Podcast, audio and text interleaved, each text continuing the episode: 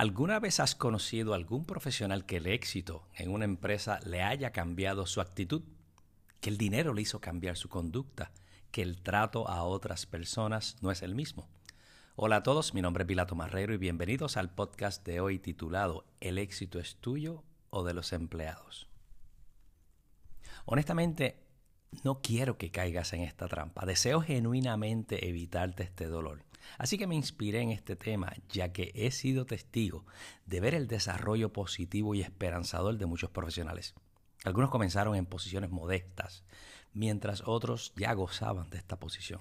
Se esforzaron, se sacrificaron y lograron escalar las máximas posiciones de la empresa. No obstante, también he visto cómo algunos han sufrido cambios en su comportamiento una vez alcanzaron la posición. Es aquí, en este punto neurálgico, donde la situación se pone complicada, ya que es el tema principal de hoy y gira en torno al valor que se llama la humildad. Ese valor clave del éxito de los líderes que multiplican a otros líderes. Ese valor que algunos no logran comprender su grandeza. Ese valor que muchos asocian con debilidad si tan solo supieras que es todo lo contrario y es en efecto el más fuerte. Destilas el real, honesto y genuino logra que ganes adeptos y así personas que crean y sigan tu mensaje. Ya nos queda claro y clarísimo que una posición no hace a un gerente, y mucho menos a un líder. Sabrás que cuando llegas a la cima de una empresa, esta puede convertirse en la cima más solitaria si no se mantiene la humildad y la empatía. Esto es una variable controlable, ya que eres 100% del responsable de esa actitud, la cual es tu actitud. Por consecuente, todo líder, dueño, gerente o empleado que llegue a una posición mayor debe tratar esta posición para servir a otros.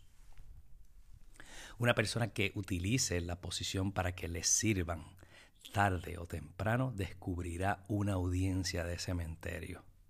Esto significa que mientras ocupes la posición todos te escucharán y alabarán porque tienen que hacerlo y no porque quieren hacerlo. Dos ecuaciones totalmente distintas. Una vez cambien tus circunstancias, dejarán de seguirte, ya que su atracción siempre fue la posición y no tu persona, porque no te lo ganaste. Por otra parte, existen las variables incontrolables que se definen como las situaciones ajenas a tu voluntad, eventos como huracanes, pandemias, pérdidas de empleo y hasta enfermedades, para nombrar algunas. Estas nos toman por sorpresa y no avisan, solo te resta adaptarte a estas circunstancias. Realízate las siguientes preguntas. Si no tuvieras los recursos económicos que te brinda la compañía actual donde laboras, ¿podrías alcanzar los mismos resultados?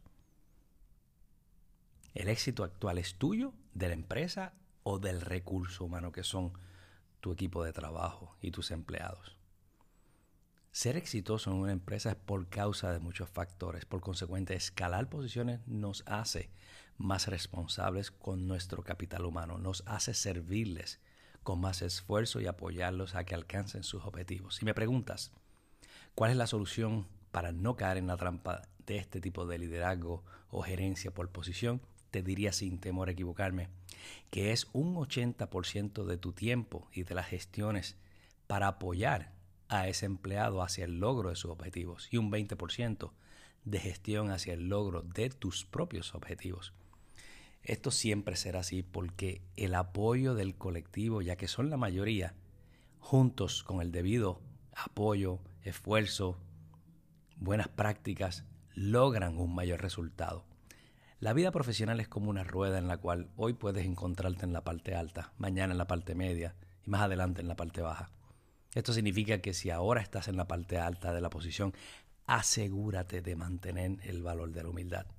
Si por el contrario gozas de una buena posición, pero muestras una conducta de ser servido, o sea, una o una actitud de liderazgo por posición o gerencia por posición, mucho cuidado que en muchas ocasiones la humildad llega obligada cuando necesitas, porque ya no ocupas la posición.